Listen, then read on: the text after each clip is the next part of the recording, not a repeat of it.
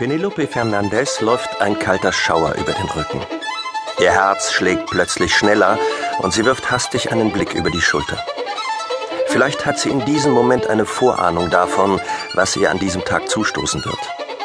Trotz der Hitze im Studio empfindet Penelope ihr Gesicht als kühl. Dieses Gefühl begleitet sie, seit sie die Maske verlassen hat, wo der kalte Schwamm mit Puder auf ihre Haut gedrückt wurde. Die Spange mit der Friedenstaube hatte man aus ihren Haaren entfernt, um das Gel einmassieren zu können, das ihre Locken wie Luftschlangen bündelt. Penelope Fernandez ist Vorsitzende der schwedischen Friedens- und Schlichtungsgesellschaft und in diesem Moment führt man sie leise in das Nachrichtenstudio, wo sie im Scheinwerferlicht gegenüber von Pontus Salman Platz nimmt, dem geschäftsführenden Direktor der Rüstungsfirma Silencia Defense OB. Nachrichtenmoderatorin Stefanie von Südow begrüßt die Anwesenden und wendet sich dann an Penelope. Frau Fernandez, Sie haben sich in mehreren Debatten äußerst kritisch zu der gängigen Praxis bei der Abwicklung von schwedischen Waffenexporten geäußert. Kürzlich haben Sie sogar eine Parallele zum französischen Angola-Gate-Skandal gezogen, in dessen Verlauf Spitzenpolitiker wegen Bestechlichkeit und Waffenschmuggel zu langen Haftstrafen verurteilt worden sind. Aber etwas derartiges ist in Schweden doch mit Sicherheit noch nicht vorgekommen, oder? Das kann man unterschiedlich interpretieren, antwortet Penelope Fernandez. Entweder sind unsere Politiker tatsächlich andere Menschen oder unser Rechtssystem funktioniert einfach anders. Sie wissen ganz genau, wirft Pontus Salman ein, dass wir auf eine lange Tradition von nach schwedischem Gesetz, unterbricht Penelope ihn, sind Herstellung und Export von Kriegswaffen verboten. Da unterliegen Sie einem Irrtum, erklärt Salman. Penelope verzieht das Gesicht. Paragraph 3 und 6 Kriegswaffenkontrollgesetz. Aber Silencia Defense hat im vorliegenden Fall einen positiven vorläufigen Bescheid bekommen, erklärt ihr Widersacher lächelnd. Penelope lächelt zurück. Natürlich.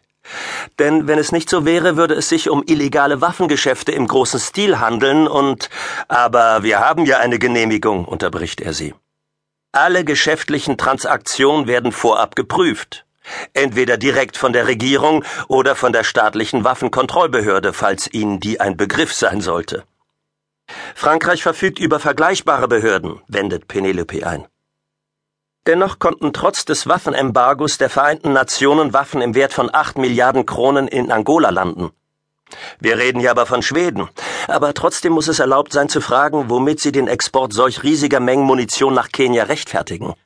Es ist ein Land, das Sie haben nichts in der Hand, nichts, um unsere Vorgehensweise beanstanden zu können, unterbricht Salman sie.